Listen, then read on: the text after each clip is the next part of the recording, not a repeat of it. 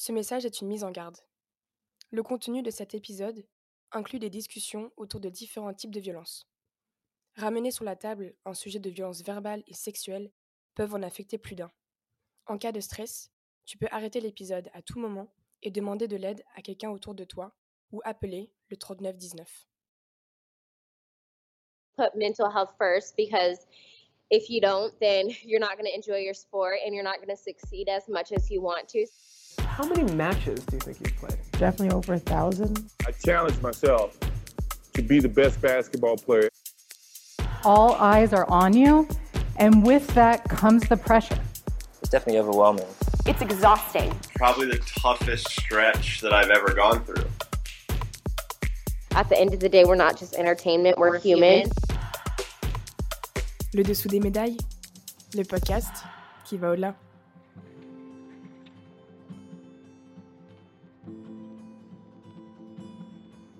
Alors que le mouvement MeToo a fait trembler le monde du cinéma en 2017, ce n'est qu'aujourd'hui que le mouvement se poursuit dans le sport.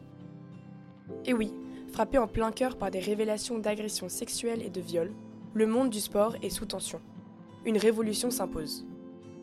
14% des sportifs et sportives ont subi des violences sexuelles avant 18 ans, soit un athlète sur 7. Ce chiffre s'élève à 30% chez les sportifs et sportives internationaux. Choquant, non? C'est en remerciant chaleureusement Emma Oudiou, ancienne athlète de haut niveau en demi-fond et considérée comme l'athlète la plus performante de sa génération et de sa discipline, que l'on balance son sport. Et il était temps qu'un sujet international, omniprésent dans notre société et qui touche une minorité de genre, soit enfin discuté. Car oui, les conséquences sont énormes et parfois irréversibles. Emma nous livre son expérience de ce traumatisme alors qu'elle participait au championnat du monde junior en 2014. Emma parle avec précision, justesse et un œil critique sur son vécu qui l'a poussée à être internée en hôpital psychiatrique pendant 7 mois. Alors qu'elle s'est fait écarter du monde de haut niveau, Emma s'est recréée. Elle s'est lancé le défi de sortir son documentaire qui expose les cas d'agression sexuelle dans l'athlétisme de haut niveau. Et oui, les agresseurs, on vous voit. Dans ce podcast, qui me tient tout particulièrement à cœur, retrouvez Emma, une femme forte et persévérante qui porte ce mouvement de plein bras. Nous revenons, à l'aide de son témoignage puissant, sur des traumatismes, pression, émotions, l'industrie qu'est le sport de haut niveau et bien plus. Ne serait-il pas temps de mettre ça en lumière? Bonne écoute.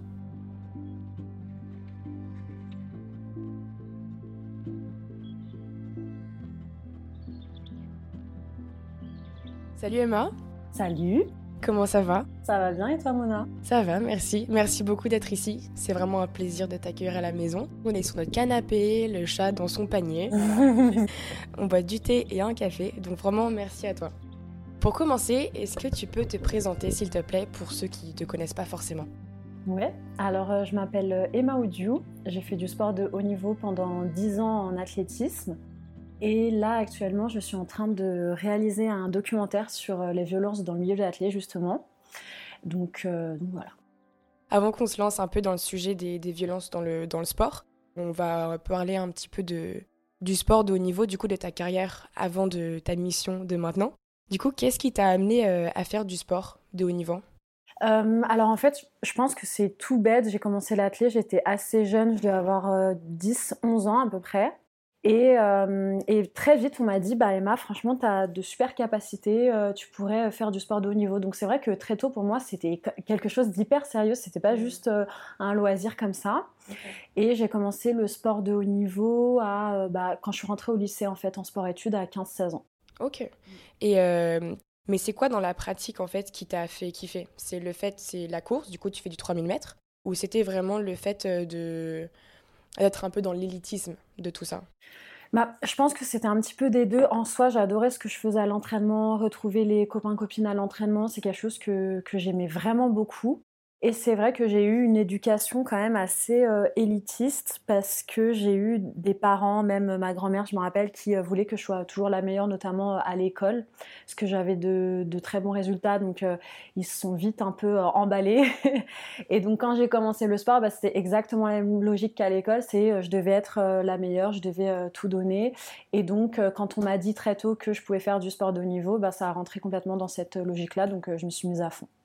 Ok, donc c'était vraiment ton environnement un peu familial qui t'a poussé un peu à être la meilleure dans tout ce que tu faisais. Un beau cadre. Du coup, Emma, tu nous as dit que tu t'entraînais et du coup tu vivais donc à l'INSEP, donc l'Institut national du sport, de l'expertise et de la performance, pour ceux qui ne connaissent pas, qui est situé à Vincennes. Et en fait, c'est le plus grand centre de formation des, de sportifs de haut niveau en France.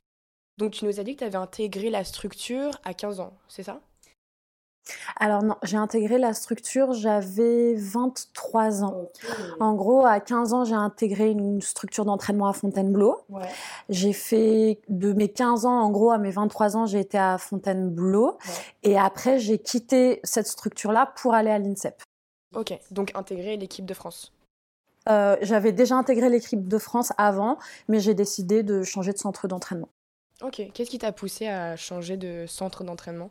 Euh, alors 2018, en fait, ça a été une grosse année parce que c'est l'année où j'ai décidé de porter plainte contre un coach de l'équipe de France mhm. pour des faits d'agression sexuelle. Et ce qui s'est passé, c'est que par rapport à cette plainte, j'étais plus forcément euh, en accord avec mon coach de l'époque de Fontainebleau. Et donc j'ai préféré, euh, j'ai préféré changer de, de, structure, changer de coach, tout. Ouais, tu m'étonnes. Je comprends totalement. Tu viens d'aborder le thème d'agression sexuelle dans le sport.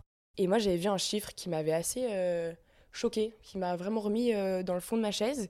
C'était que 14% des sportifs et sportives de haut niveau ont subi des violences sexuelles avant 18 ans. Donc soit un athlète sur sept, ce qui est énorme.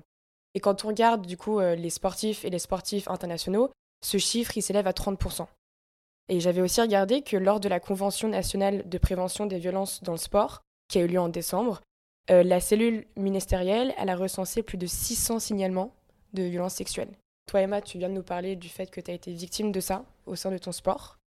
Est-ce que tu peux nous raconter un peu ce qui s'est passé du coup le 26 juillet 2014 Alors le 26 juillet 2014, j'ai été à mes premiers championnats du monde. Euh, euh, championnats du monde jeunes, donc les, des moins de 20 ans. Mhm. C'était aux États-Unis. Euh, et en fait, ce qui s'est passé, c'est que il y avait un coach là-bas, un coach de l'équipe de France, donc qui était en charge de l'équipe de France de demi-fond, on va dire ça comme ça, des athlètes qui faisaient du demi-fond, dont moi, qui s'est montré bah, violent.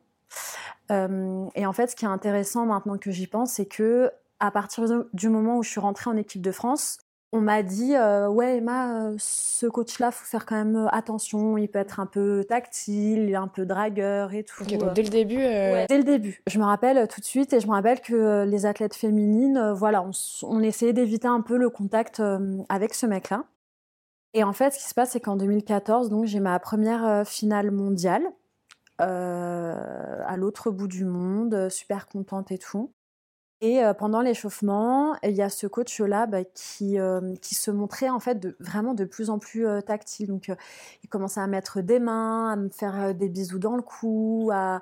enfin des choses qui étaient complètement inappropriées déjà parce que lui était coach, moi j'étais athlète, il avait 50 ans, j'en avais 19. par rapport au contexte, enfin j'étais en train de m'échauffer parce que je courais 30 minutes après ma première finale mondiale, donc c'était complètement complètement sidérant quoi. Et donc, ouais, hyper, euh, hyper compliqué et c'est, ça allait de plus en plus loin. Et sur le coup, je me suis rendu compte qu'il y avait quelque chose qui n'était pas normal. Moi, j'étais incapable de, de réagir, de, de le repousser ou quoi, parce que j'étais, euh, ouais, en état de sidération. Et en fait, c'est une, une autre athlète, une amie à moi, qui m'a dit après la course, qui a été d'ailleurs catastrophique, qui m'a dit ouais Emma, euh, elle avait plus ou moins vu en fait ce qui s'était passé et je me rappelle avoir été avoir essayé de fuir la situation en allant vers elle, en lui disant ouais est-ce que tu peux rester avec moi et tout. Je sens que là c'est vraiment bizarre et tout. Et, euh, et en fait elle m'a dit mais Emma ce que tu as vécu euh, c'est pas c'est pas du tout normal quoi. Jamais de la vie sur euh, le moment on aurait mis les termes d'agression sexuelle. Parce que je savais pas ce que c'était en fait qu'une agression sexuelle et pour moi le mot agression sexuelle était beaucoup trop grave par rapport à ce que j'avais vécu. Euh, mais par contre, euh, bah, j'ai voulu en parler euh, à un cercle très restreint, mais j'en ai parlé quand même à, à mon coach de l'époque, donc qui était bien évidemment différent de ce coach de l'équipe de France. Et, et donc c'est ce qui s'est passé. Quand est-ce que tu t'es rendu compte euh, de ce que tu avais vécu? Parce que tu nous as dit que sur le moment, tu n'avais pas forcément assimilé euh, les agressions sexuelles, le mot, à l'acte en lui-même. Donc quand est-ce que tu t'es rendu compte de ce vécu-là? Je m'en suis rendu compte qu'en 2018, au moment où je décide de porter plainte. Euh, je pense que ce qui m'a mené à cette prise de conscience, c'est tout le mouvement MeToo qui a commencé, il me semble, en 2017. Dans le cinéma, du coup. Ouais, exactement. Et euh, en fait, à partir de là, euh, bah, on a eu beaucoup plus d'éducation par rapport à ce qui était des agressions sexuelles, des viols, etc. Et je me suis dit, ah, mais en fait, ce que j'ai vécu, bah, ça s'appelle des agressions sexuelles. Et donc, il y a eu cette prise de conscience-là, et je voyais que lui était toujours dans l'environnement du haut niveau, auprès euh, de jeunes athlètes. Et euh, je me suis dit ben, que c'était pas, pas possible qu'il reste là. Donc euh, je me suis dit qu'il fallait que je fasse quelque chose et donc je porte plainte. Ok, donc en 2018. Pour rester un peu plus dans l'aspect compétition et après on passera sur l'aspect juridique, quand on regarde ton palmarès de la saison qui suit, du coup en 2015, donc qui suit l'agression sexuelle, tu montes sur la deuxième marche du podium des championnats d'Europe. Il y a des témoignages, notamment dans le, dans le documentaire qui décrit euh, l'histoire de Sarah Abitbol, un, un, si long silence. Donc il y a un témoignage de Sarah Abitbol qui dit que après avoir subi tout ça, elle a perdu son niveau. Mais toi, au contraire, tu as un petit peu persévéré et prospéré par ça. Du coup, en 2018, tu commences ton procès aussi, et l'année suivante, tu casses encore tes records. Donc deux fois d'affilée, tu as vécu quelque chose vraiment de traumatisant, et tu remontes vraiment au plus haut. Comment tu peux nous décrire un petit peu cet exploit-là? Qu'est-ce qui se passe un peu dans ta tête à ce moment-là? Bah, pour reprendre ton, exemple par rapport à Sarah Abitbol, ce qui est très intéressant, c'est que donc elle a vécu euh, ces violences-là, elle était, euh, elle était mineure, mais il y a quand même euh, des années où elle arrive à faire, je crois qu'elle est plusieurs fois championne du monde avec avec son, son partenaire, et donc elle aussi, elle arrive mine de rien à mettre complètement un voile sur ce qui s'est passé et à continuer à performer. Et je pense que moi c'est exactement la même chose qui s'est passé, c'est-à-dire que j'ai mis un voile sur ce qui s'est passé. je me suis dit tout ce qui compte pour moi, c'est d'être performante dans le haut niveau, donc je continue, je continue que coûte. Et là aussi, ce qu'il faut remettre dans, ce contexte-là, c'est que je suis hyper fière d'avoir réussi à faire tout ça malgré tout. Mais il y a quand même eu des années, il y a quand même eu des périodes où j'étais vraiment au fond du saut. Je pense que c'est normal pour des sportifs et sportifs d'avoir des périodes comme ça où on est un peu moins bien. Mais moi, j'étais pas juste un peu moins bien. J'étais vraiment, mais au fond du fond du saut. Et donc, euh, c'était très en dents de scie. Et je pense que la carrière que j'ai eue, qui était très en dents de scie, elle peut s'expliquer en partie par rapport à ce que j'ai vécu euh, en 2014. D'accord. Et quand tu nous parles du fait que tu étais au fond du saut, comment est-ce que ta tristesse, ton trauma s'exprimait à ce moment-là?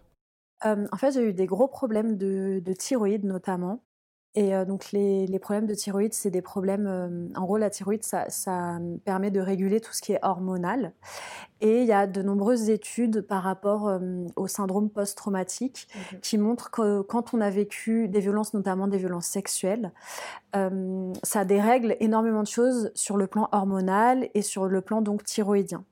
Sauf que quand la thyroïde ne va pas, et eh ben il y a énormément de choses dans le corps qui ne vont pas. Ça peut mener à énormément de, de fatigue, à plein de choses comme ça. Et, euh, et donc le fait que cette thyroïde là soit déréglée a fait que euh, j'avais euh, j'avais des moments où j'étais où j'étais pas bien du tout. Ça pouvait aussi se s'exprimer par le fait que j'avais pas le moral, que j'étais hyper triste. Je pense que c'était des états un peu un peu dépressif. À l'époque, j'ai pas été diagnostiquée en tant que telle, donc je voudrais pas faire des abus de langage. Mais maintenant, avec du recul, je pense que ouais, je, connaissais des petits, des petits états dépressifs comme ça sur, sur une saison. D'accord. Et tu as des personnes de ton entourage, notamment ta famille, tes collègues avec qui tu t'entraînais, même d'autres entraîneurs, tes amis en dehors de l'enceinte de l'INSEP qui ont remarqué ton comportement et ta baisse un petit peu de morale Ouais, mais ma famille surtout parce que c'est beaucoup eux euh, à qui je parlais de tout ça. J'avais des amis aussi très proches à qui je parlais tout ça, mais je pense que pour tout le monde et pour moi la première, on se disait bah en fait c'est le sport de haut niveau quoi, c'est comme ça, c'est un milieu qui est euh, hyper rude avec des hauts et des bas. Et donc euh, c'est totalement normal d'avoir des moments de moins bien. Et donc ces moments de moins bien étaient très banalisés. Mmh, d'accord. Et est-ce que peut-être c'était lié au fait que est-ce que tu te sentais en sécurité dans une bulle assez confortable pour évoquer ce que tu avais vécu, ce que tu ressentais, ton expérience, tout ça? Tu avais des gens qui étaient présents pour toi? Euh, ouais, ouais, carrément, j'avais des gens qui étaient présents, mais c'est pas pour autant que j'en parlais parce que à l'époque, avant 2018, j'avais pas conscience que ce que j'avais vécu en 2014 c'était grave.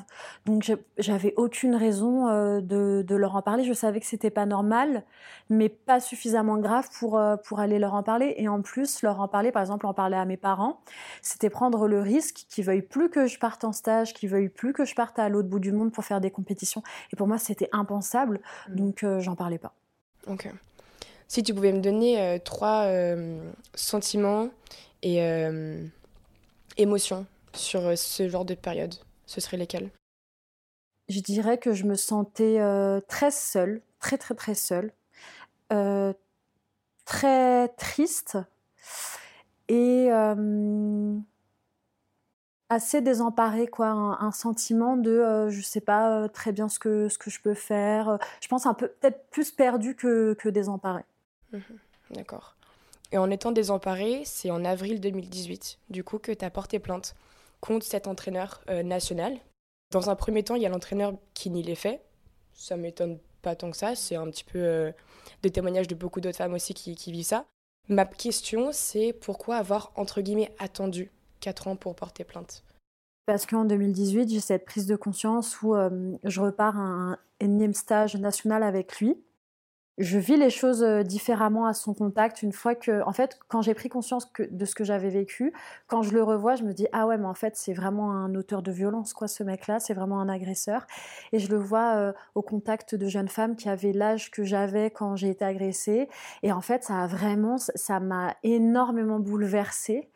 Euh, et, c'est ça, c'est hum, cette énergie-là que j'ai eue à ce moment-là qui m'a permis d'impulser la plainte et de me dire qu'il fallait que j'agisse. Donc c'est par rapport vraiment à sa mise en situation à lui, le fait qu'il était vraiment dans l'enceinte du truc quoi. Et toi Emma, on t'a dit depuis le début de faire attention, qu'il avait des attitudes, un comportement très border envers les femmes. Est-ce que tu considères que ça contribue à banaliser entre guillemets la chose? Comme si euh, il le fait à tout le monde, euh, c'est normal. Ah mais totalement, totalement, c'est des choses qui ne qui ne devraient pas euh, qui ne devraient pas exister. Les hommes ne sont pas, enfin certains hommes ne sont pas tactiles, ne sont pas un peu dragueurs, un peu lourds et tout. Non, en fait les termes qui qu'on emploie, ils sont hyper importants. Ce mhm. C'est pas euh, des donjons, c'est pas des machins, c'est ce sont des auteurs de violence en fait.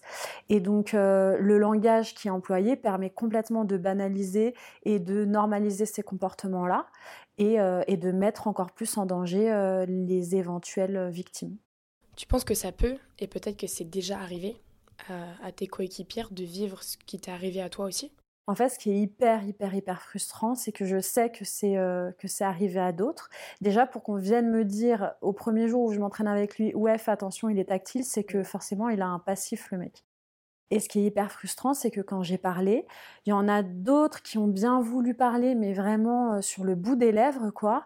Mais je suis quasiment la seule à, avoir parlé. Et ça, c'est hyper frustrant parce que euh, à l'heure qu'il est, il continue d'entraîner dans un club. J'ai même entendu, ça, ça ce, serait, à vérifier, mais j'ai même entendu qu'il continuait à entraîner euh, des lycéennes. Enfin, c'est quand même, c'est quand même hyper grave. Et je pense que si ma parole, elle était complétée avec des paroles d'autres, d'autres victimes, et ben, il, ça se passerait pas comme ça. Et donc, du coup, comme tu nous as dit, il, entraîne encore des, des, jeunes mineurs. Et du coup, la commission de discipline, elle a étudié le, dossier le 11 avril 2018. Elle a, dans un premier temps, elle a suspendu cet entraîneur en particulier, et puis elle a annulé cette suspension. Pourquoi? Ouais, euh, elle a annulé cette suspension, donc il devait être suspendu six mois, il me semble. Mhm. Euh, ça a été annulé parce que il disait, je crois, qu'il voulait euh, attendre que la justice fasse son travail pour eux prendre une, décision. Euh, je pense que ce genre de ce genre de pratique a largement ses limites, quoi. Euh, parce que qu'une institution ou qu'une administration dise ah bah nous euh, on fait rien tant que la justice euh, ne fera rien. oui, d'accord, mais il peut se passer euh, des années et des années pendant lesquelles euh, il y aura d'autres victimes. Donc je pense que c'est absolument pas une, une, réponse qui est adaptée ni pour moi en tant que victime, ni pour eux en tant qu'institution qui est censée protéger ces athlètes. Notre, c'est exactement ce que notre gouvernement est en train de faire avec la présomption d'innocence du ministre Abad. Ah ouais, c'est abuser les les Abad, les Darmanin, les, choses comme ça qui, font, qui sont là pour représenter l'État alors qu'ils sont mis en cause pour euh, des violences sexuelles, des viols, etc. Mais je ne comprends pas. Et un quinquennat en plus qui euh, se revendique euh, être pour l'égalité femmes-hommes, c'est quelque chose qui est complètement, qui est complètement hypocrite et révoltant. C'est les, les, deux bons mots à, à, employer. Pour revenir un petit peu sur le sujet du sport, du coup, dans le documentaire Un si long silence de Sarah Abitbol, elle partage aussi l'histoire de Anne-Lynne Roland, une patineuse artistique euh, qui était à ses côtés aussi. Et Anne-Lynne, qui a vécu aussi, qui est une des premières femmes à parler euh, d'agression sexuelle dans le sport, décrit que son agresseur était, et je cite, compétent, il était reconnu, il était aimé, il a été soutenu, et moi je ne l'ai pas été. Par exemple, le directeur de la Fédé des sports de glace a donné tout son soutien à l'entraîneur, que c'était son ami et qu'à aucun moment pour lui c'était possible. Est-ce que toi, tu as eu les mêmes réactions? Je pense que les réactions que j'ai eues, elles ont été quand même euh, beaucoup moins frontales. J'ai eu quand même beaucoup, beaucoup de soutien, notamment sur, euh, sur les réseaux sociaux. Et, euh, mais par contre, je sais que oui, il a été soutenu par des coachs à l'époque. Euh, qui disait, euh, d'ailleurs un des meilleurs coachs de demi-fond en France, qui disait non mais euh, c'est mon ami, machin, donc c'est pas possible, je le soutiens. Il a eu, je crois qu'il a fait en sorte d'avoir des, je sais plus comment on appelle ça, mais des lettres de moralité ou voilà des personnes qui disent non mais il est c'est un très bon entraîneur, il a jamais rien fait et tout. Je vois pas exactement ce que ça peut valoir, mais bon. Euh, et, donc oui, bien sûr qu'il a eu des soutiens, et il a eu des soutiens notamment d'une peut-être d'une génération qui n'était pas encore euh, totalement sensibilisée à ces sujets. Parce que du coup, Aline Roland continue par dire qu'elle a dû, après avoir mis à voix haute ce qu'elle pensait tout bas et toute son expérience, elle a dit qu'elle a dû longer les murs pendant 4 ans et qu'il a été condamné après pour 10 ans. Mais en tout cas, pendant 4 ans, c'était vraiment très dur pour elle de subir la pression de, de sa parole, d'être une, victime de ça aussi, que les gens la victimisent encore plus par rapport à ça. Et comment est-ce que toi, tu te sentais euh, dans l'enceinte de l'INSEP, auprès de tes collègues, de ses collègues même, après que tu en aies parlé à voix haute? Bah, Franchement, j'ai pas du tout eu la même expérience euh, qu'elle et heureusement. C'est-à-dire que, euh, en fait, ce qui s'est passé, c'est qu'en 2018, il y a un, journal, un, journaliste du Monde qui me contacte et qui me dit euh, Voilà, Emma, on aimerait faire un papier sur euh, les violences sexuelles dans le milieu de la clé. Je dis Mais carrément, j'étais hyper partante. On fait un papier. Il y a la commission en plus de la Fédé et l'athlète, c'est un petit milieu. Donc, en gros, il y a absolument tout le monde qui était au courant de ce qui se passait. Euh, et, je venais de rentrer à l'INSEP en plus, donc euh, voilà, vraiment tout le monde était au courant. Mais par contre, j'ai été, euh, en fait, j'étais tellement en mode, j'assume et je suis très fière d'en parler que euh, j'ai pas, euh, il y a pu y avoir des gens qui ont parlé dans mon dos, euh, qui ont été hyper critiques vis-à-vis de ce que je pouvais faire, mais j'en avais tellement rien à faire que je l'ai, bien vécu et je pense aussi que j'ai bénéficié d'une période, tout le, tout le mouvement MeToo, qui faisait qu'on en parlait de plus en plus et que donc les victimes n'étaient pas considérées de, de la même manière. Il y a une athlète qui s'appelle Catherine Moyon de Bac qui a été, euh, c'était une lanceuse, qui a été l'une des premières à parler euh, des violences euh, dans le milieu de l'athlète dans les années déjà 90, donc ça remonte. Aujourd'hui, c'est pas facile de parler, mais à l'époque, j'ose même pas imaginer. Et elle, je pense qu'elle a été beaucoup plus rejetée et mise de côté que moi j'ai pu l'être. Moi, franchement, je me suis sentie, je me suis quand même sentie assez respectée, assez respectée dans mes choix. Et je pense que vu que j'avais cette posture-là, et eh ben, y a, les gens n'ont pas osé venir frontalement me dire euh, que ce que je faisais, euh, c'était n'importe quoi, que j'étais une folle ou quoi. Même si on a pu le dire à mon avis. Ouais, mais en tout cas, c'est pas quelque chose qui, qui t'a et tant mieux, parce que euh, c'est ton vécu et personne peut, peut avoir un impact là-dedans. Ils peuvent pas savoir ce que tu as ressenti, surtout ceux qui disent il est très cool, c'est un super bon pote, on se fait des barbecues les dimanches. Ouais, mais ce qui se passe derrière les portes fermées se passe derrière les portes fermées. Et ça, on ne le saura jamais. Euh, si, avais, euh, si tu devais nous décrire un petit peu les moments ou le moment que tu oublierais jamais de cette procédure, ce serait laquelle? Bah, le moment que j'oublierai jamais, je pense que c'est euh, à la commission disciplinaire de la Fédé, parce que ben, j'étais, c'était une confrontation en fait avec lui. Moi, j'étais avec mon avocate, lui était avec son avocat euh, à l'autre bout de la table. On avait euh, un jury de cinq ou six personnes euh, qui nous demandent de tout réexpliquer. Moi, j'ai donné ma version, lui a donné sa version, et donc ça, c'était un moment hyper hyper fort et hyper difficile. Et je pense que c'est l'un des moments les plus marquants de, de tout ce qui s'est passé. Est-ce que à tes côtés, tu avais des, collègues qui sont venus te soutenir, qui sont venus peut-être témoigner à tes côtés euh? Je sais qu'il y a eu différentes personnes qui ont été entendues, mais pas au moment de la commission. J'ai un très bon ami à moi qui est venu, euh, j'ai ma maman aussi.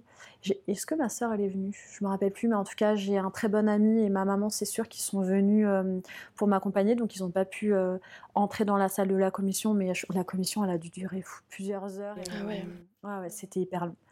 Et donc ils ont attendu, euh, ils m'ont attendu dans le couloir. Euh, enfin, je me suis jamais retrouvée toute seule en fait. Et même sur les réseaux sociaux, je me suis jamais jamais retrouvée toute seule parce que j'ai eu des centaines de messages de soutien. Je me suis dit, euh, en faisant le, en médiatisant tout ça, je me suis dit, je vais me faire dégommer, mais pas du tout. Pas du tout. J'ai eu 99% euh, de messages euh, positifs et les 1% négatifs, euh, je m'en fiche. la poubelle, franchement. Ouais, mm. totalement. Donc, encore une fois, j'ai eu beaucoup de chance dans tout le soutien que, qu'on m'a apporté. Et sans tout ça, j'en serais pas là où j'en suis aujourd'hui. C'est beau t'entendre parler de ça. Vraiment, c'est beau. En décembre 2020, le parquet d'Amiens classe ton dossier sans suite. Ta réaction?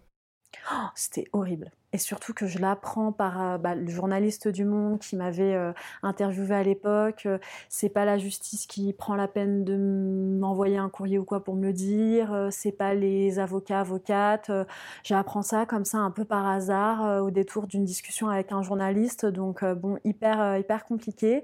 Et puis forcément un fort sentiment d'injustice quand on se dit mais comment ça sans suite. En fait, ce terme-là de sans suite, c'est comme s'il suffisait que la justice dise bon bah c'est bon c'est classé pour que, pour que l'impact que toutes ces violences ont dans nos vies, a dans nos vies, c'est comme si voilà, c'était c'est sans suite, il n'y a pas de suite, c'est terminé, euh, merci, au revoir.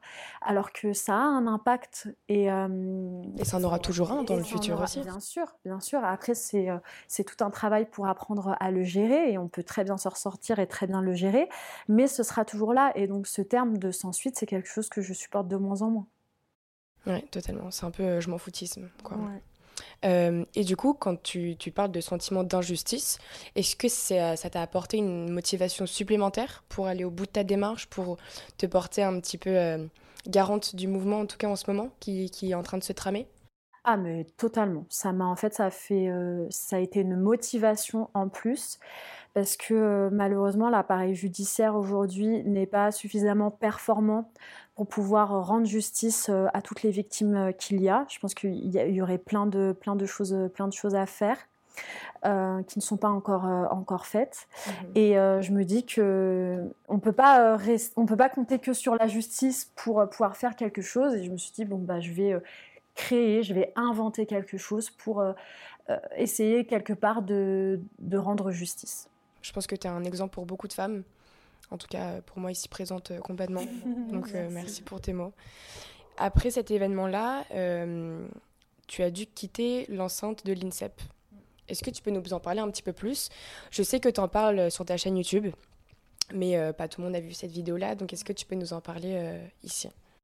Alors l'INSEP, donc j'y étais de 2018 à 2020.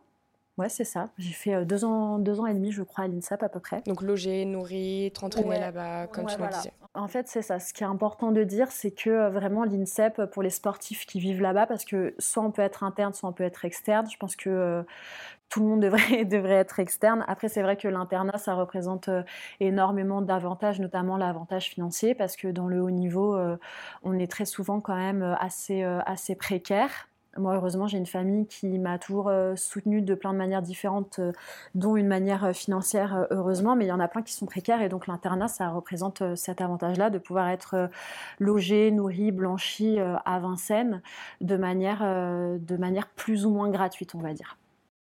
Et, et, et, ouais. Et donc, du coup, en fait, ce qui se passe, c'est qu'il y a tout le Covid, le confinement. et moi, je commence à arriver à un âge où j'en ai marre d'avoir un fonctionnement avec le coach euh, hyper, euh, hyper vertical. C'est-à-dire que c'est lui qui décide de comment je m'entraîne, euh, de quel poids je dois faire, de je fais telle compétition, de la programmation. Il décidait d'énormément de choses et plus ça allait et plus je sentais que j'étais pas du tout actrice du projet.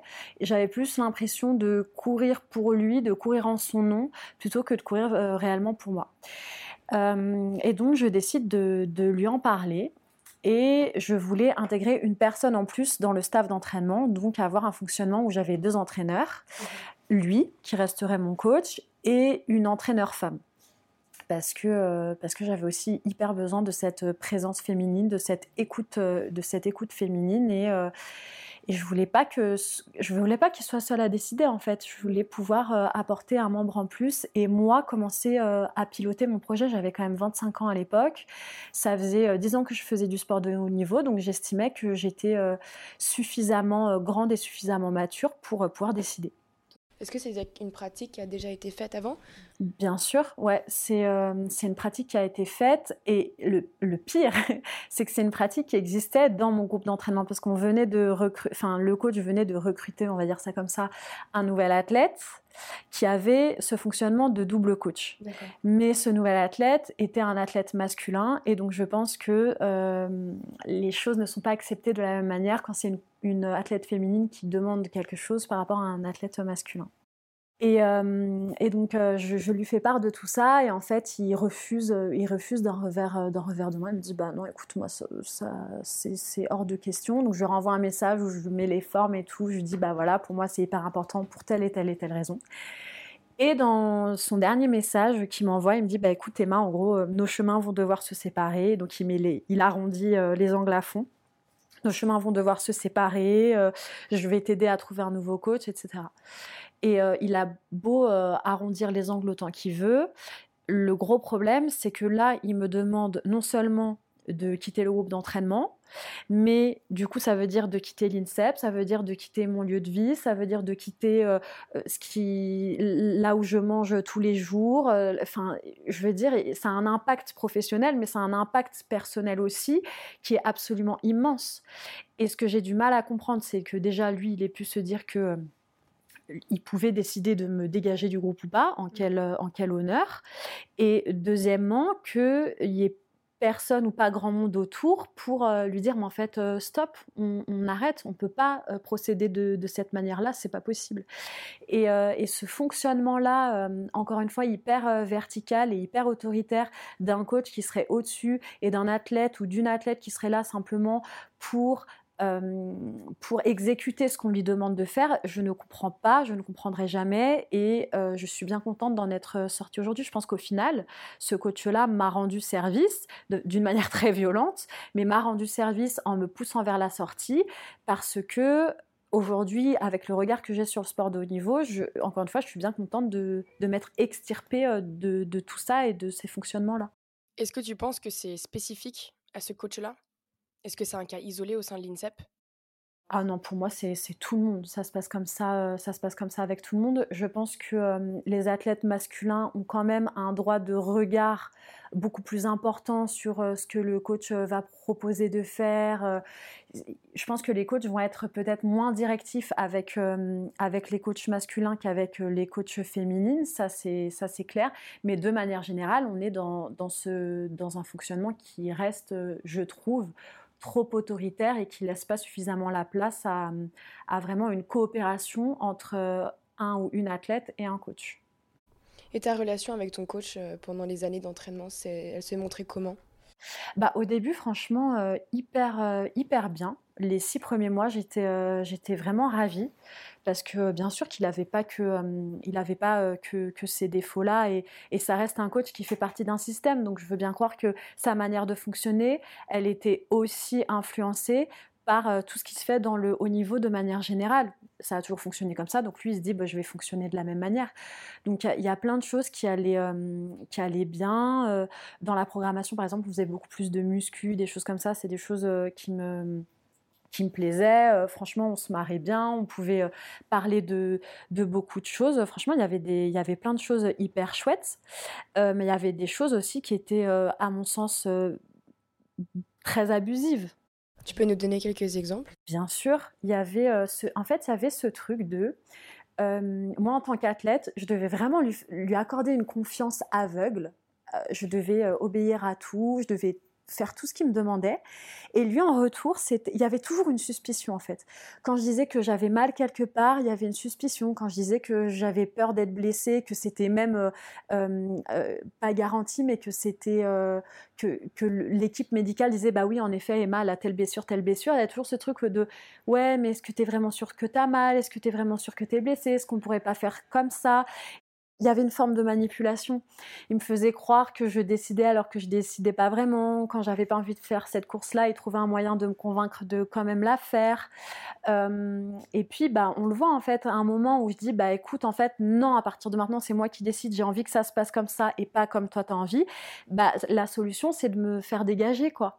Et donc, euh, c'était très, euh, c'était très en soum soum, quoi. C'était très c'était pas suffisamment honnête pour moi. Il y avait beaucoup de, un peu des mythos, un peu de la manipulation et tout. Et, euh, et, et, et, pour moi, bah, ça a représenté une forme de beaucoup de souffrance au final. Mmh, tu m'étonnes, surtout que tu méritais beaucoup mieux. Vous avez aussi un parcours tous les deux. Ouais. Tu l'as construit en tant qu'entraîneur comme lui t'a construit en tant qu'athlète. Mmh.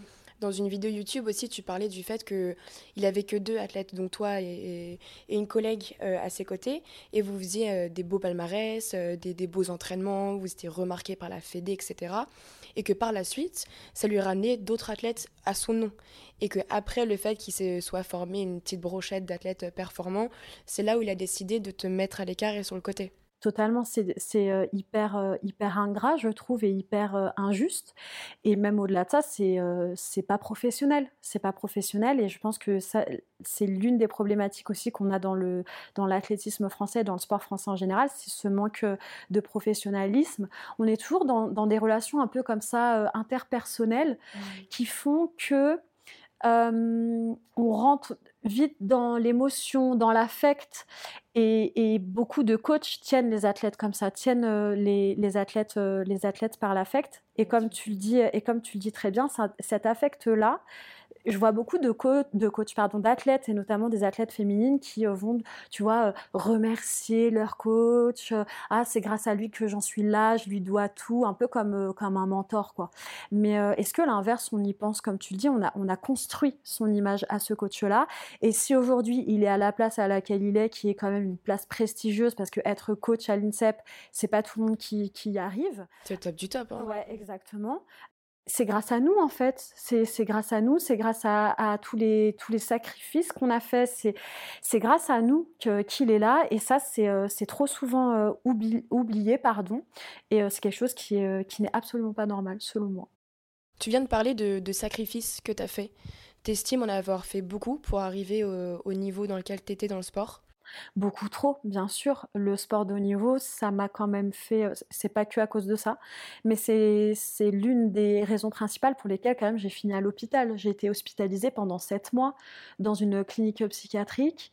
J'ai fait une dépression sévère. À quelle heure À quelle heure en fait euh, pour pour euh, du sport, mais pour n'importe quoi d'autre, pour euh, une carrière, un métier, une situation personnelle, peu importe. Jamais de la vie, on devrait arriver à, à 25 ans dans un hôpital psychiatrique parce que tu es au bout de ta vie, quoi. Jamais de la vie, te, tu devrais avoir envie de... de je suis peut-être un peu euh, extrême dans mes propos, mais c'est ce que j'ai ressenti, mais j'avais envie d'en finir, quoi c'est horrible. J'ai eu des pensées extrêmement noires et le sport de haut niveau euh, en, en, a fait, euh, en a fait largement partie. Donc j'ai sacrifié ma santé mentale, j'ai sacrifié ma santé physique parce que j'ai eu des troubles du comportement alimentaire. Euh, j'ai sacrifié euh, beaucoup de, relations euh, personnelles aussi parce que bah, tout était pour le sport tout le temps.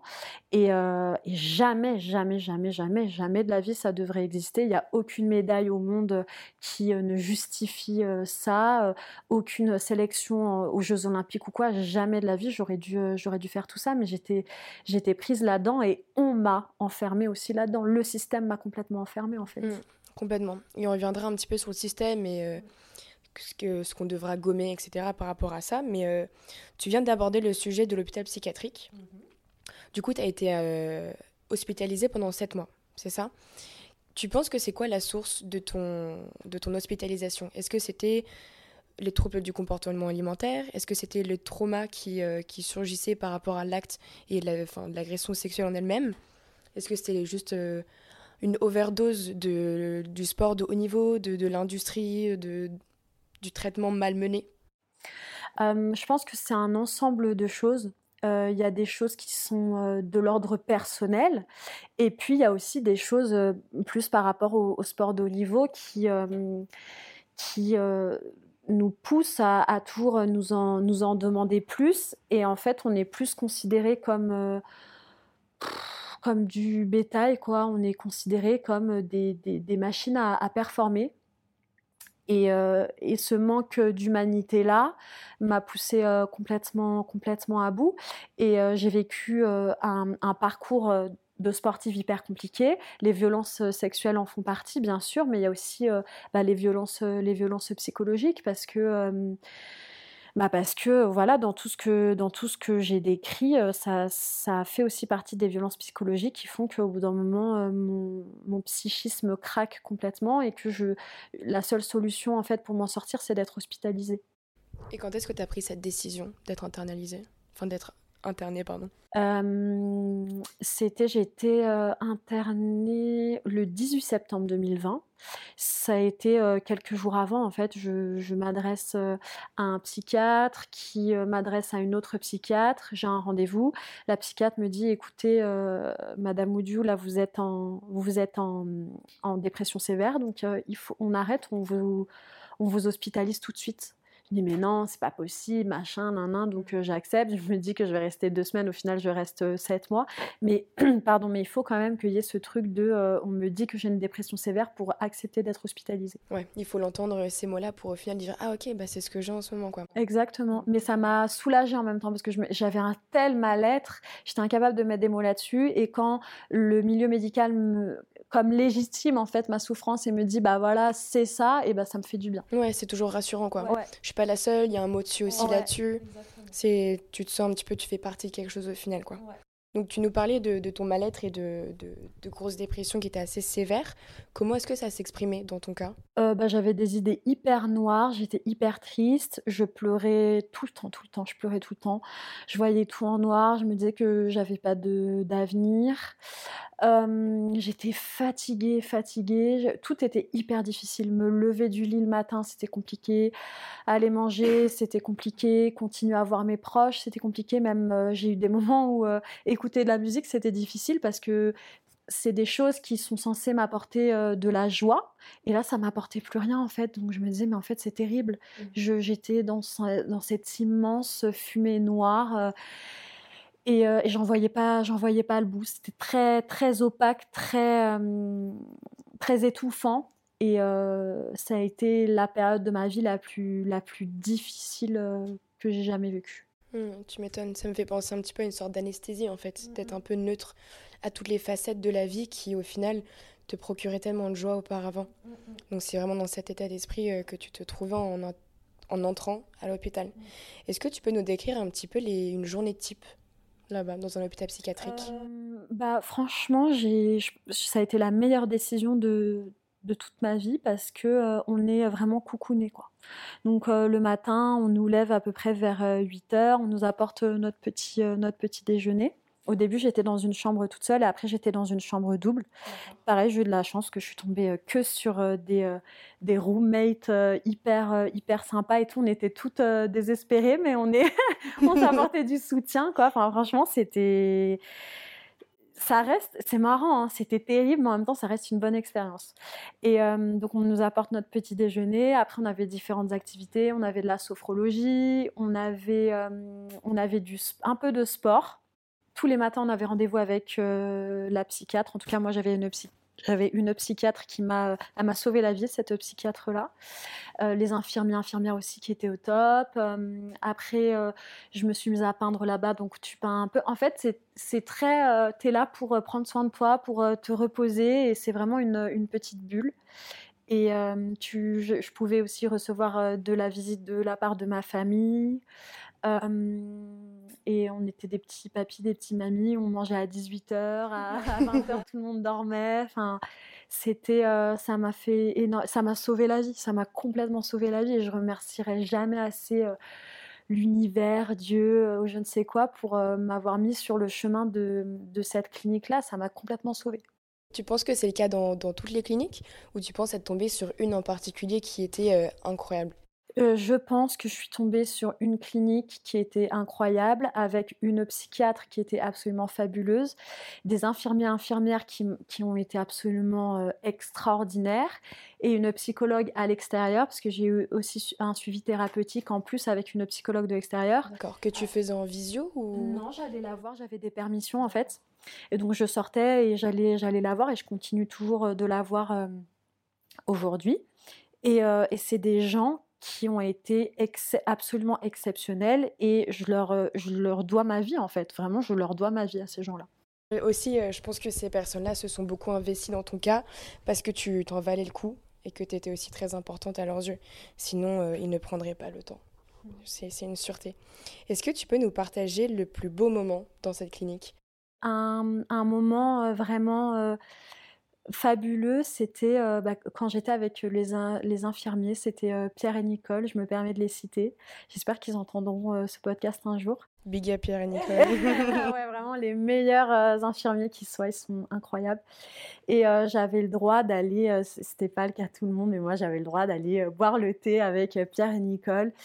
Et, et, discuter avec eux et parler de choses qui n'étaient pas forcément reliées à, à, tout ce qui était la psychiatrie. Et c'était des moments merveilleux. Et dans ces moments-là, un moment où je croyais plus forcément en l'humain, eux, ils m'ont raccroché à tout ça, ils m'ont raccroché à la vie en fait. Ils m'ont raccroché au rire, ils m'ont raccroché à, l'amour. Et, c'est l'un des, plus beaux, des plus beaux moments que, que j'ai vécu là-bas. Dans une note un petit peu plus sombre, mais je pense par laquelle tu as, as, dû beaucoup apprendre sur toi-même et sur ton fonctionnement, est-ce que tu peux nous partager le moment le plus, dur dans, dans ce cheminement de sept mois? Alors, je me rappelle qu'il y avait souvent des moments où j'allais dans la salle de bain pour, euh, pour pleurer parce que vu que j'étais en chambre double, le seul endroit un peu d'intimité qu'on avait, c'était euh, la salle de bain. C'était moyennement intime parce que bah, du coup, notre, euh, notre l'autre personne qui était dans notre chambre pouvait nous entendre. Mais... Et donc moi, souvent, j'allais dans la salle de bain pour pleurer. Mais je me rappelle que c'était des pleurs vraiment... Euh, c'était pas juste des pleurs comme ça parce que je suis triste. C'était... J'étais profondément désespérée. Euh, j'avais vraiment ce truc de me dire que je ne m'en sortirais jamais. J'étais persuadée que je m'en sortirais jamais, que je serais dans cette obscurité-là pendant toute ma vie. J'étais, c'était vraiment toute la douleur qui sortait pendant ces pleurs-là. Et, euh, c'était comme toute mon âme, en fait, qui j'avais besoin de, vomir. C'est hyper étrange, mais de vomir tout ce mal-être, toute cette souffrance que j'avais accumulée. Et euh, c'était terrible, c'était très nécessaire, je pense, maintenant avec du recul, mais c'était, j'avais l'impression que j'allais mourir de, de désespoir. J'avais l'impression que j'allais mourir de désespoir, quoi, dans ce moment-là. Emma, toi, tu as décidé d'arrêter ta carrière de, de, sportive de haut niveau à la suite de, de tout ce que tu as vécu. Tu as aussi créé ta, ta, ta, chaîne YouTube et où tu en parles assez explicitement de ton vécu, de, de ce que tu vis, de ce que tu ressens. Et je pense qu'il y a beaucoup de, femmes qui te suivent parce que ça fait du bien de, dire à voix haute ce qu'on pense tout bas au final. Et en plus de tout ça, tu t'es lancé le projet de, sortir un documentaire qui va sortir il n'y a pas, très très longtemps. On a parlé de celui de, Sarah Abitbol qui est sorti, euh, qui révèle la face cachée encore une fois de ce milieu d'harcèlement sexuel qui est omniprésent et des agressions violentes qui sont commises euh, sur des mineurs mais aussi sur des femmes Déjà, dans un premier temps, t'en as pensé quoi de ce docu? Euh, J'ai trouvé qu'il était hyper puissant, ce documentaire, de par euh, l'expérience de, Sarah Abitbol, la réalisation qui est euh, hyper bien faite autour de, son histoire et de ce qu'elle raconte dans son livre. et il donne, aussi beaucoup de force. Je sais que je suis sortie de, la salle où c'était projeté en me disant mais il y a énormément de choses à faire et je le recommande, si vous pouvez le, voir, je recommande à 100%. Ouais, je recommande aussi, je l'ai vu en replay après, euh, que, que tu m'as encouragé à le regarder. Euh, j'ai foncé dessus et vraiment euh, très propre. Et il fait, euh, il touche où ça fait mal et euh, ça fait du bien, bizarrement, mais ça fait du bien. Comment est-ce que toi, t'es venue l'idée de, commencer ton documentaire? Euh, alors ça faisait un petit moment quand même que ça me trottait dans la tête en me disant ah, il faudra que je le fasse. Et je pense que comme beaucoup de projets comme ça qui nous trottent en tête euh, oh c'est jamais vraiment le moment. Ouais mais il faut que j'attende d'être dans telle situation pour être vraiment prête et tout. Je me suis dit allez vas-y je, publie une story comme ça un petit peu euh, sur Insta pour voir euh, ce que ça donne pour voir s'il y a des filles qui me répondent. Et donc je publie une story où je dis écoutez si vous avez été victime de violences sexuelles, euh, n'hésitez pas à venir me dire. J'ai dans la tête euh, un projet, j'aurais besoin de témoignages, donc euh, n'hésitez pas. Et d'ailleurs, c'était pas pas ouvert que aux femmes. J'ai demandé de manière plus large aussi s'il y avait des hommes. Parce que même si ça touche, très largement les femmes, il y a aussi des hommes qui sont victimes. Il n'y a qu'un seul homme qui est venu me, parler. Et euh, sinon, c'était euh, 99% de, de femmes. Donc, je reçois euh, plein de témoignages. Je me dis, ah purée, mais il y a vraiment un truc à faire. Donc, euh, je me dis, on va monter une, euh, euh, cagnotte sur, euh, Internet pour pouvoir récolter de l'argent et financer euh, ce docu. En trois semaines, on obtient euh, la totalité de la somme. Pas mal. Ouais, donc euh, je me suis dit, ah, mais les gens sont vraiment, vraiment motivés. J'avais que des, des messages de soutien et tout. Ensuite, euh, ce qui s'est passé, c'est que je suis allée voir euh, chacune des témoins. J'ai engagé des cadreurs qui m'ont aidé à filmer chacun des témoignages. Euh, ça a été hyper enrichissant. euh, et puis voilà un peu comment, euh, comment ça a commencé et comment ça a continué. Après, j'ai fait tous les témoignages, j'ai filmé tous les témoignages, j'ai fait le, le montage.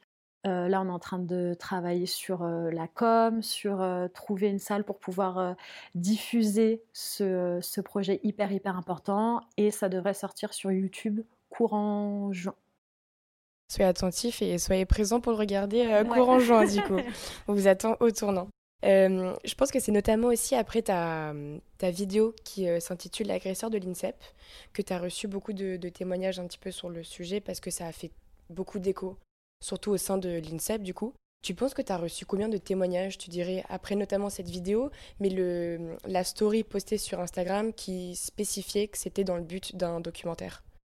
Je ne saurais pas quantifier, c'est hyper, euh, hyper difficile parce que euh, j'en ai parlé euh, comme ça de manière, j'en ai parlé au moment où j'ai sorti la vidéo de l'agresseur sur l'INSEP, j'en parle quand même de manière assez régulière et à chaque fois que j'en parle, je reçois des messages. Donc c'est sur un temps très long et ce serait difficile à quantifier, mais euh, je pense qu'au total, j'ai dû peut-être recevoir allez, une cinquantaine de témoignages de femmes qui ont, qui ont vécu des violences dans le milieu de l'athlétisme. Dans le milieu de l'athlétisme seulement. Ouais, ouais. Ok, donc ça c'est dingue parce qu'il y a l'athlé, mais il y a tous les autres sports euh, au monde et aussi les autres pays. Mhm. Ok, assez impressionnant. Je pensais pas que ça allait être euh, autant. Euh, comment est-ce que toi t'es venu la force de créer ce documentaire-là?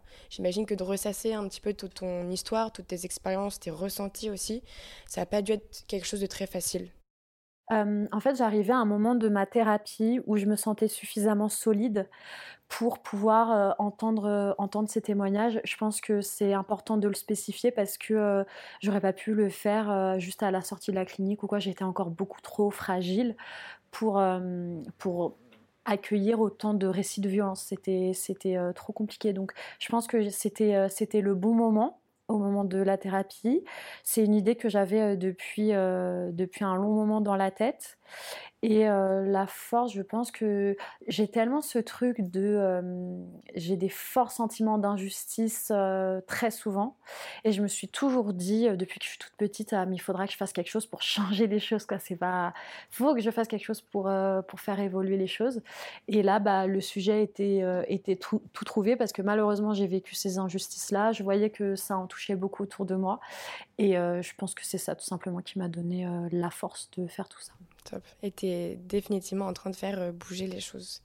Quand tu as commencé ce documentaire-là, c'était quoi ton objectif de fin? À quoi tu voulais arriver euh, à faire?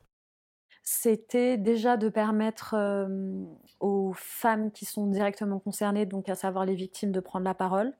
Parce que c'est vrai qu'on entend beaucoup parler les institutions, des journalistes, des experts, des professeurs, mais les premières concernées, on les entend encore trop peu. Donc euh, je voulais euh, leur permettre de, voilà, de, leur, de créer un espace pour elles.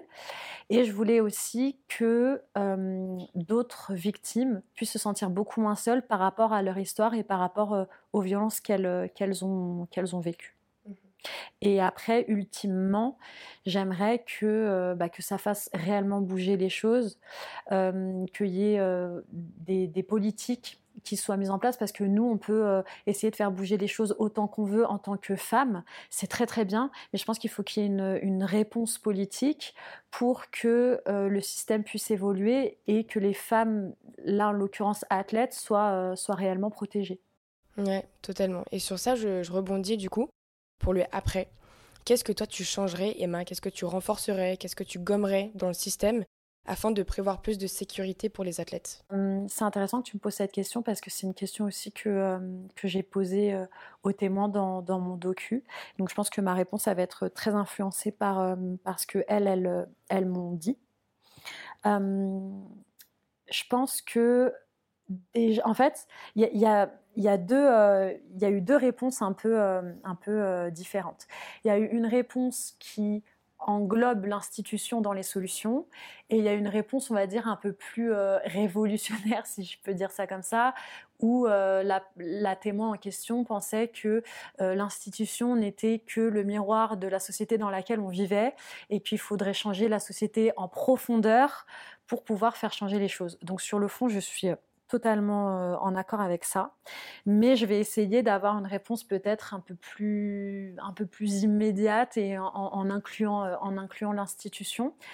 Euh, cette réponse, ce serait de faire de la prévention des tout petits auprès, auprès des petits et petites athlètes, leur dire voilà, euh, ça c'est ton corps, ça t'appartient, euh, on n'a pas le droit de faire ça. Une violence sexuelle, euh, ça commence à partir de blagues sexistes. Une petite blague, c'est une, c'est une violence sexuelle.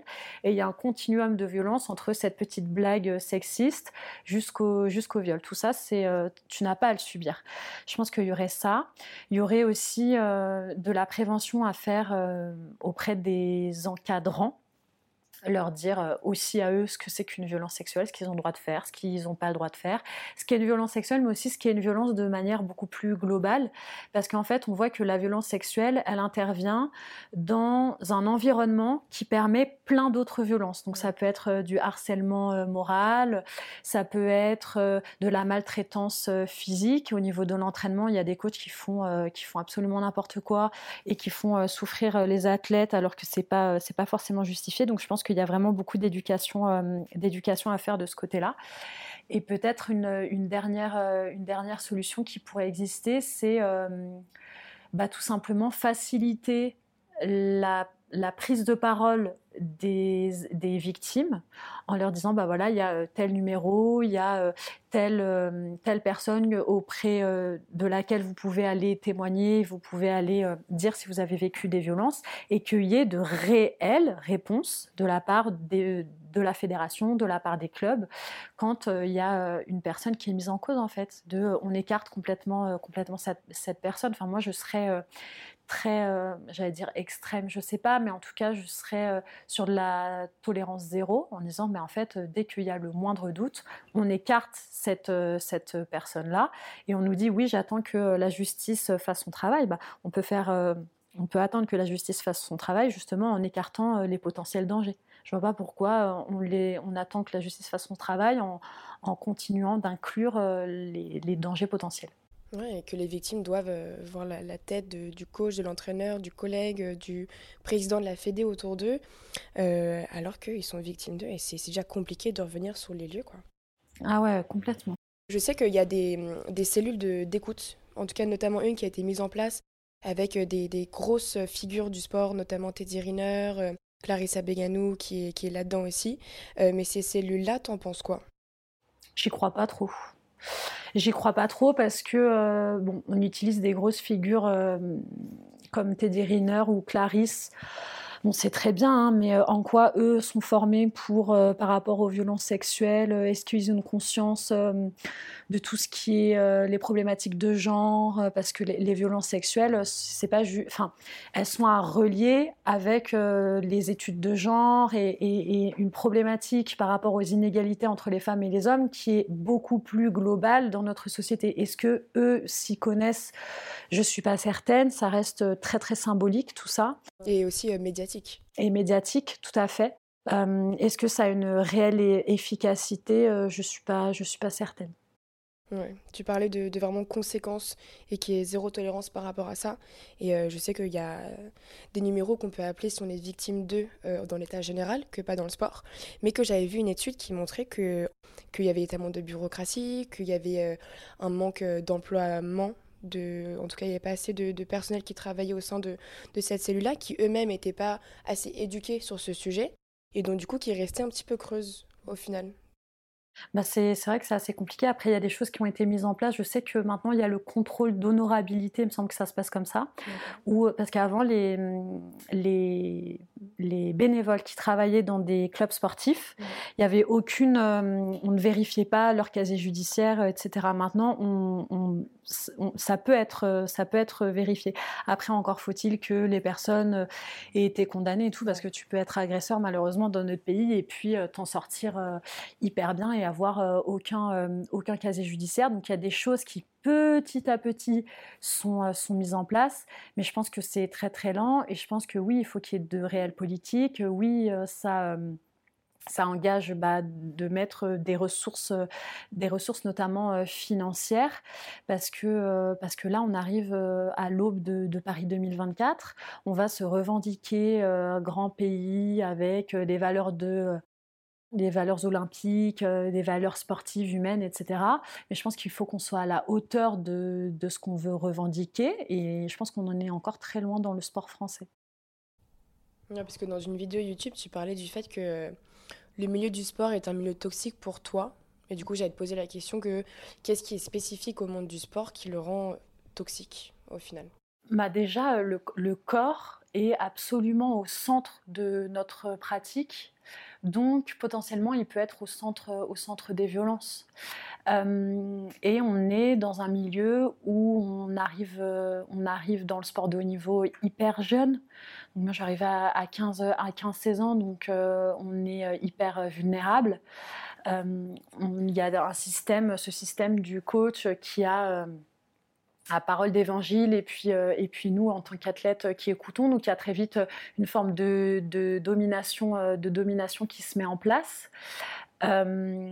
Et par rapport au corps on a très tôt énormément de c'est même pas des demandes c'est plus que des demandes c'est des des obligations par rapport euh, au poids qu'on doit faire, par rapport euh, à quoi on, doit ressembler, par rapport euh, à, ce qu'on doit manger, par rapport à l'entraînement. Il, y a ce culte. C'est comment elle s'appelle? C'est Béatrice Barbus qui en parle. Elle parle du dolorisme. C'est cette culture de la douleur dans le sport, notamment dans l'athlétisme, mais encore plus notamment dans le demi-fond, on se dit mais purée, mais c'est magnifique, il s'arrache ou elle s'arrache, oh là là, elle est trop forte, elle se dépasse, machin. Puis s'arracher, c'est quand même, quand on pense au mot s'arracher, c'est hyper violent, quoi. Et donc euh, le sport, de plein de manières différentes, comme tu le disais, il est euh, exposé à, plein de violences.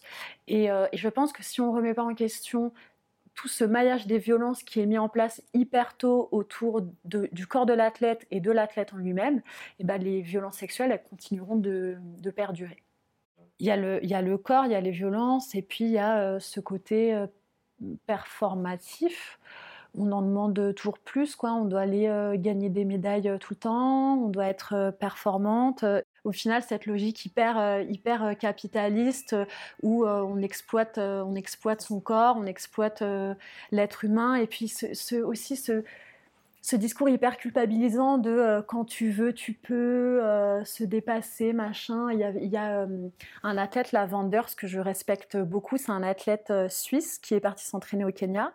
Et il disait un truc du genre, il y avait une, une quotation qui disait, ouais, il n'y a pas de génétique, il n'y a pas d'excuse, il n'y a que du travail. Non, il y a de la génétique, il y a, c'est même pas des excuses, mais il y a des, des, des, forces qui sont plus fortes que l'individu en lui-même et qui font que non, on ne peut pas juste y arriver euh, par la force de la volonté du travail. C'est complètement faux et c'est complètement, c'est un discours qui est complètement destructeur. Mmh, parce qu'il y a des failles aussi qui se font ressentir plus et qui ont un impact plus important qu'eux. Il faut prendre aussi le temps pour soi, s'écouter. C'est, c'est très important, quoi. Et hier, j'en parlais avec, euh, avec euh, mon papa ce qui est quand même euh, intéressant, c'est que euh, j'ai eu, je trouve, très très peu de soutien de la part euh, de la Fédé quand j'ai décidé d'arrêter, quand j'étais hospitalisée ou quoi. J'ai eu aucun message hein, de, de, la part de la Fédé.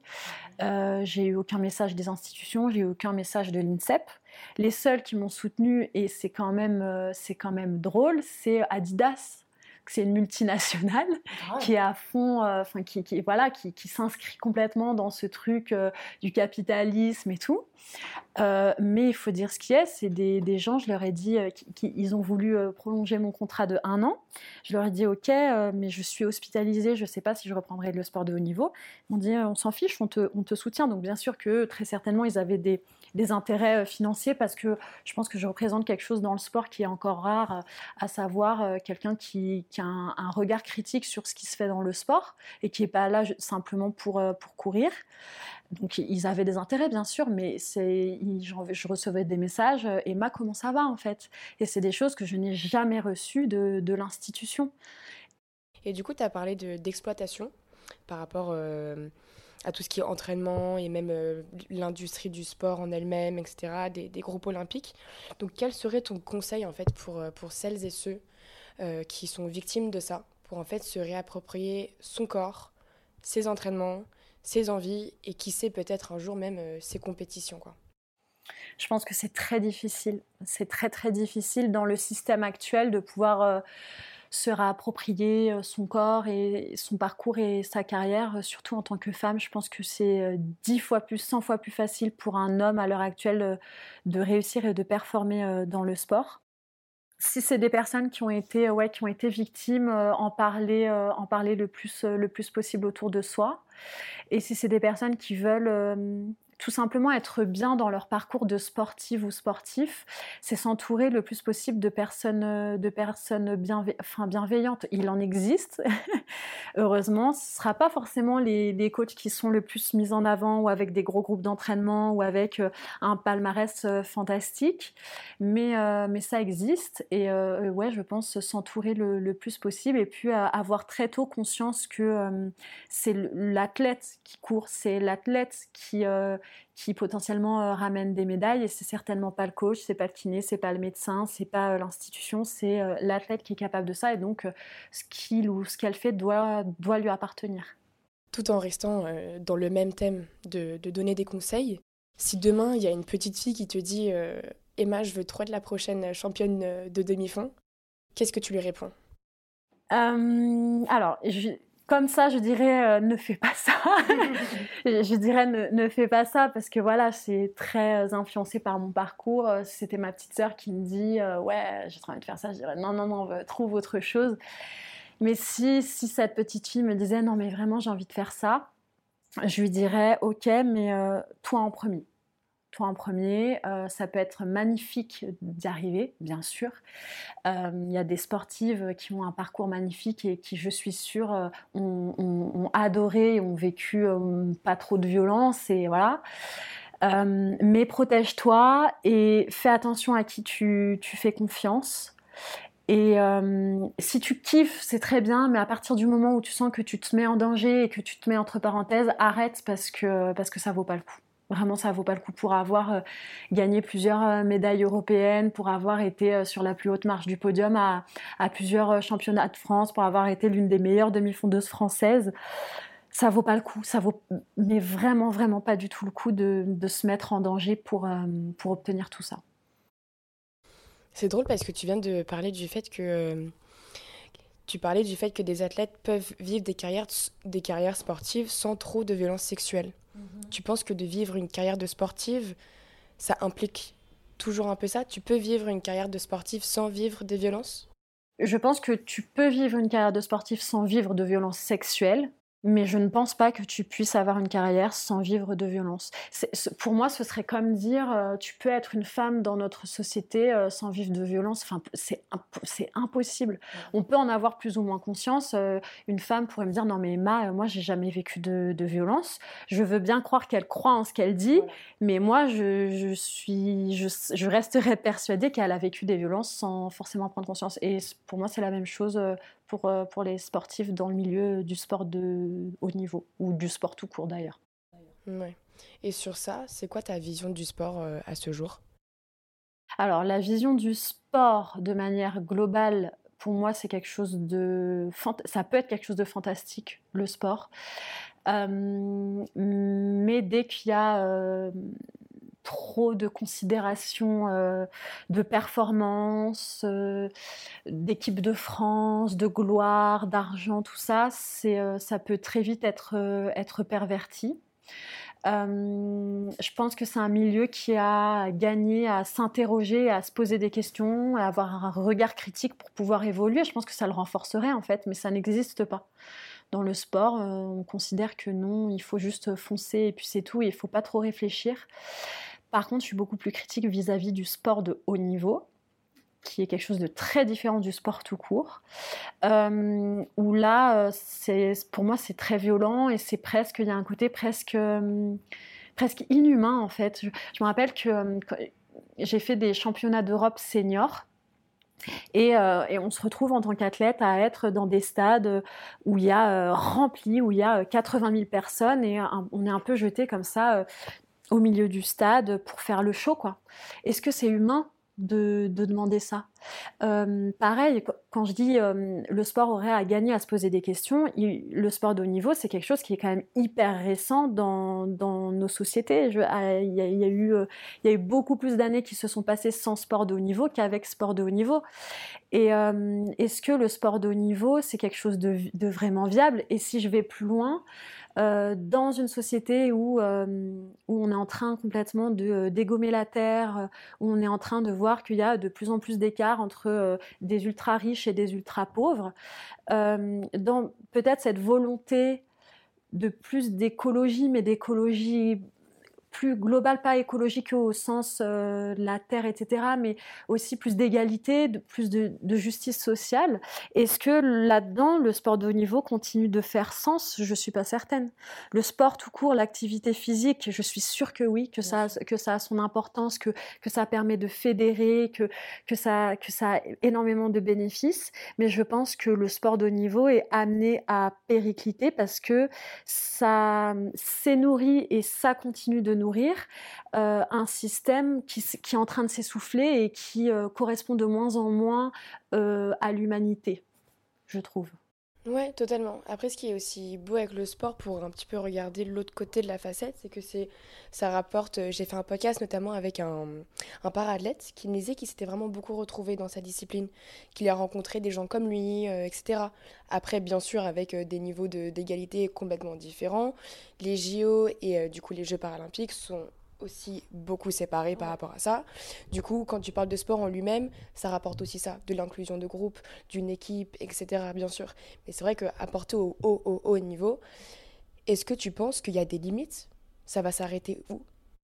Ah, C'est une bonne question. Ça va s'arrêter où? Je ne sais pas. Je sais pas, euh, c'est vrai que les limites, elles sont repoussées euh, de plus en plus avec euh, le dopage, avec là les, les, nouvelles chaussures avec le carbone, des chaussures toujours plus performantes et tout.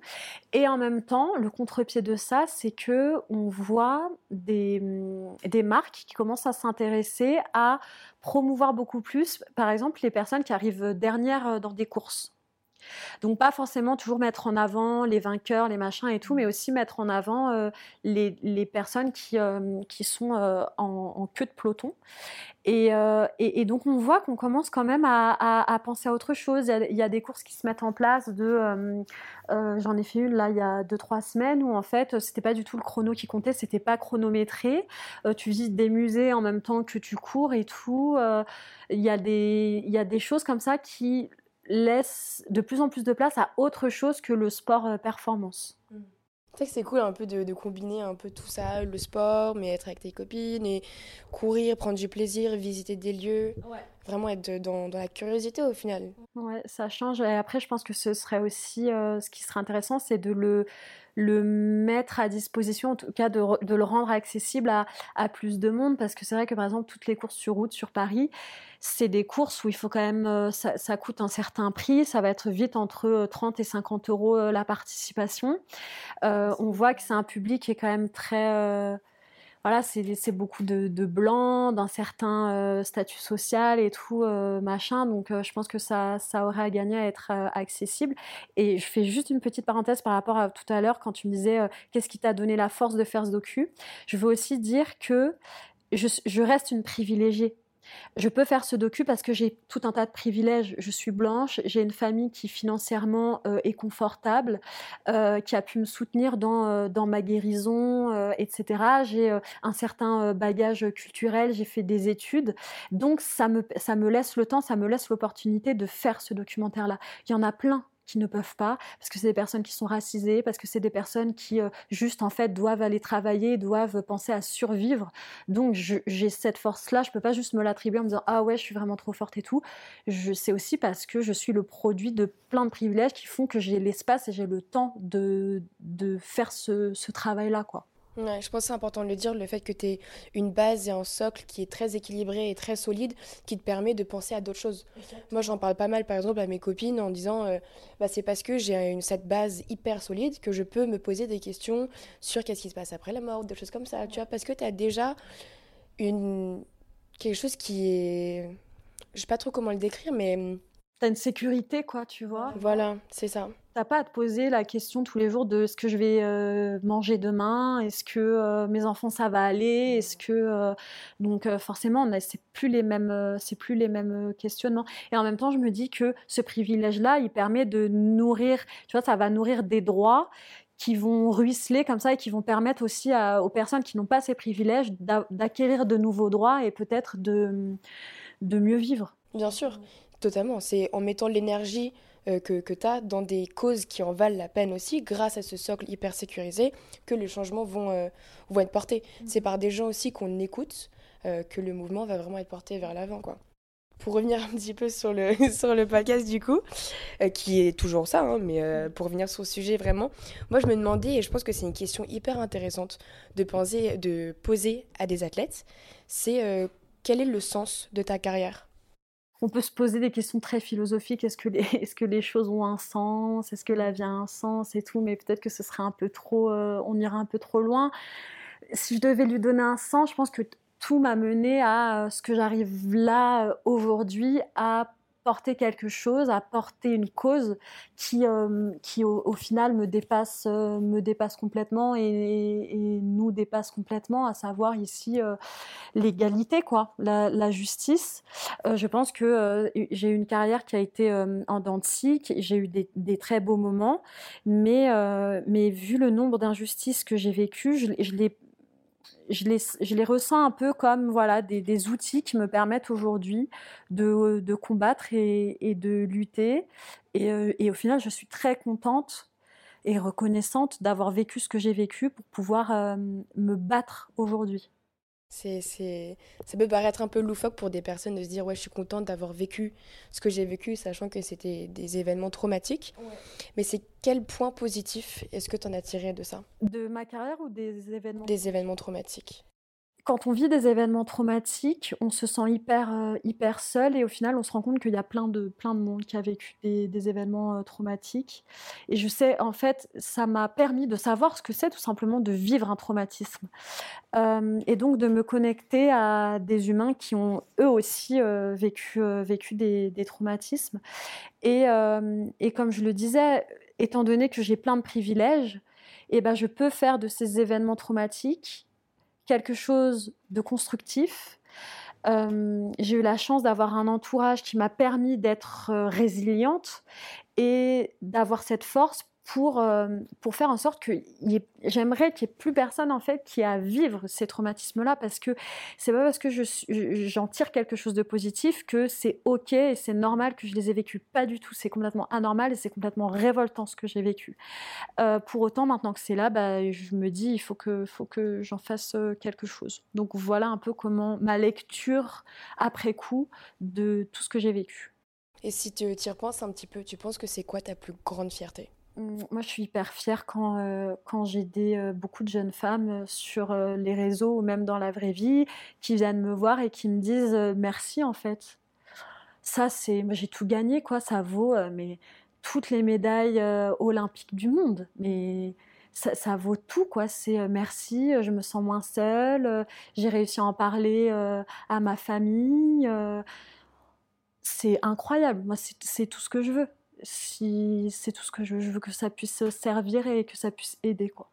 Ouais, totalement. Bah, par la prise de, ta parole déjà aujourd'hui et notamment avant et qui va pas enfin pas s'arrêter là, notamment pour ton documentaire euh, qui sort en juin.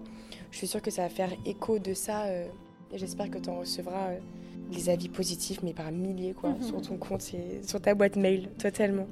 Alors Emma, le podcast se touche à la fin. Malheureusement, franchement, j'aurais pu parler ici pendant des heures et des heures, je t'avoue. Mais euh, et en fait, un peu un rituel que j'ai avec euh, mes invités, c'est que je leur pose euh, toujours la même question. Si tu pouvais remonter dans le temps et te donner un conseil, ça serait lequel? Ça serait fonce, mais fais attention à toi quand même. J'aime bien. Ça boucle la boucle parfaitement. Nickel. voilà, le podcast touche à sa fin un énorme merci Emma, franchement, pour ce moment et cette conversation euh, enrichissante. Pardon. Euh, ça m'a fait super plaisir de pouvoir parler avec toi euh, de choses qu'il faut absolument ramener sur la table de plus en plus et qui, j'espère, vont faire que évoluer. Merci beaucoup Mona pour ton invitation. Merci beaucoup Emma et on se dit à très vite. Oui, à bientôt, merci. Salut.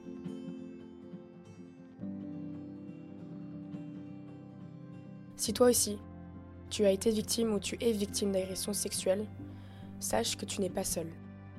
Pour demander de l'aide, tu peux appeler le 3919 ou comme Emma, tu peux appeler le collectif féministe contre le viol. Appel gratuit et anonyme au 0800 05 95 95. C'est ouvert du lundi au vendredi de 10h à 19h. Merci de votre écoute. J'espère que ça vous a plu et je vous dis à très vite.